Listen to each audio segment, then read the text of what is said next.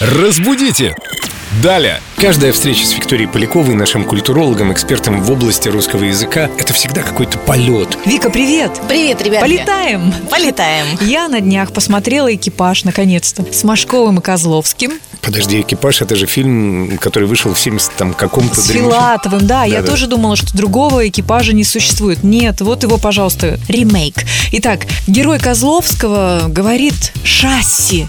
И я, если честно, испытала такое, мой слух был оскорблен. Как правильно поставить ударение в этом слове? Может, я что-то пропустила? Ну, конечно, шасси. Надо сказать, что шасси, кстати, есть не только в самолетах, есть еще и в радиотехнике такое же выражение, но в любом случае, вне зависимости от применения этого слова, ударение всегда на последний слог шасси. Почему? Потому что...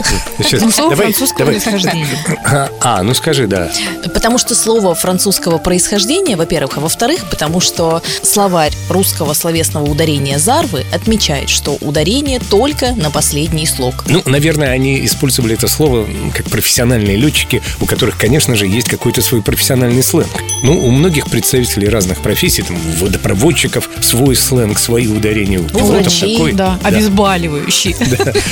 В общем, они решили, наверное, приблизить это к реалиям той самой жизни настоящих авиаторов, но на самом деле правильно говорить, конечно же, шасси.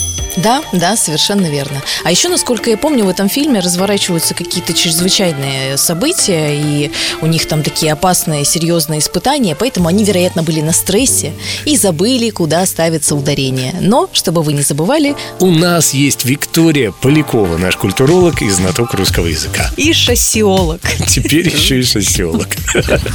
Разбудите! Далее!